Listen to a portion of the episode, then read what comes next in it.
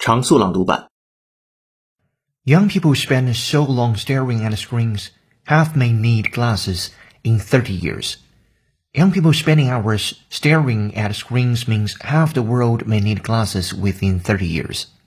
Phone devices and computer screens are to blame for the rising risk of short-sightedness among children and young adults, say scientists. Researchers have found high levels of looking at a phone or tablet is linked with around 30% higher risk of short-sightedness, also known as myopia. But when it is combined with excessive computer use, that risk rose to around 80%. Researchers fear that this could mean that by 2050, half the world of 5 billion people could be short-sighted. The authors examined more than 3,000 studies investigating smart device exposure and myopia in children and young adults aged between 3 months old and 33 years old. Mr. Dursley blinked and stared at the cat. It stared back.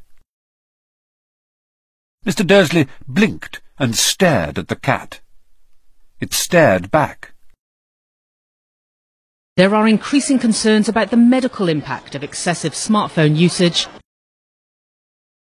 There are increasing concerns about the medical impact of excessive smartphone usage